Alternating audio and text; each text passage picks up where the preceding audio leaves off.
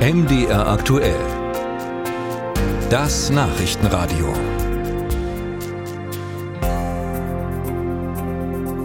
Und jetzt schauen wir zurück, zurück auf die Corona-Pandemie. Sie erinnern sich, Lockdowns, ne? Alles war dicht. Und die Gastrobranche, die hat da ganz schön geächtzt unter den Auflagen. Deshalb gab es Hilfe von der Politik, nämlich den niedrigeren Mehrwertsteuersatz von 7 Prozent statt 19.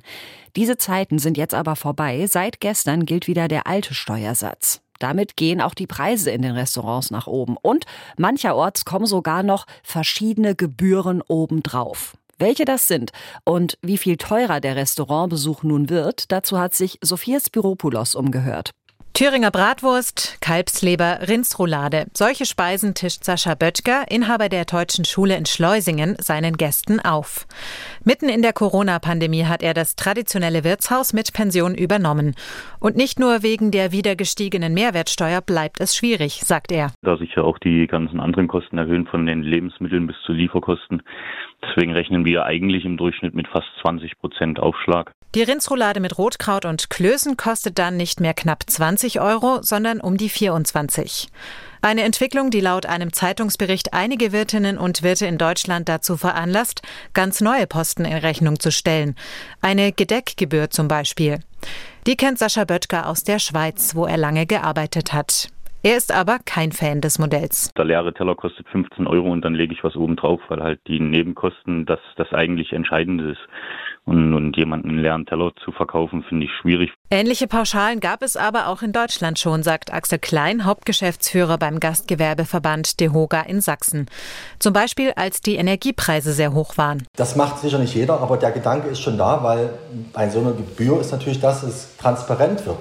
Also wenn ich letztendlich mehr einnehmen muss und äh, das natürlich nicht bei mir landet als Gastronom, sondern ich das einfach weiterreiche, sozusagen als Steuereinnahme für den Staat, dann ist es schon sinnvoll, das auch transparent zu machen. Michael Schmidt, die Hoga-Präsidentin Sachsen-Anhalt, erinnert sich in dem Zusammenhang an die Hygienepauschalen während der Corona-Pandemie. Aber also in Deutschland ist das erstmal nicht grundsätzlich gang und gäbe. Man hat auch gesehen, dass nach der Corona-Zeit diese Hygienepauschalen wieder eingestellt worden sind. Ich denke, das werden nur Ausnahmen sein, dass man diese Gedeckpauschalen macht. Äh, ich denke eher, dass die Preise äh, angepasst werden und entsprechend betriebswirtschaftlich kalkuliert werden. 20 bis 22 Prozent teurer werden die Speisen und Getränke nach Schätzungen aus den DEHOGA Landesverbänden. Dass es überall neue Sondergebühren gibt, damit rechnet niemand.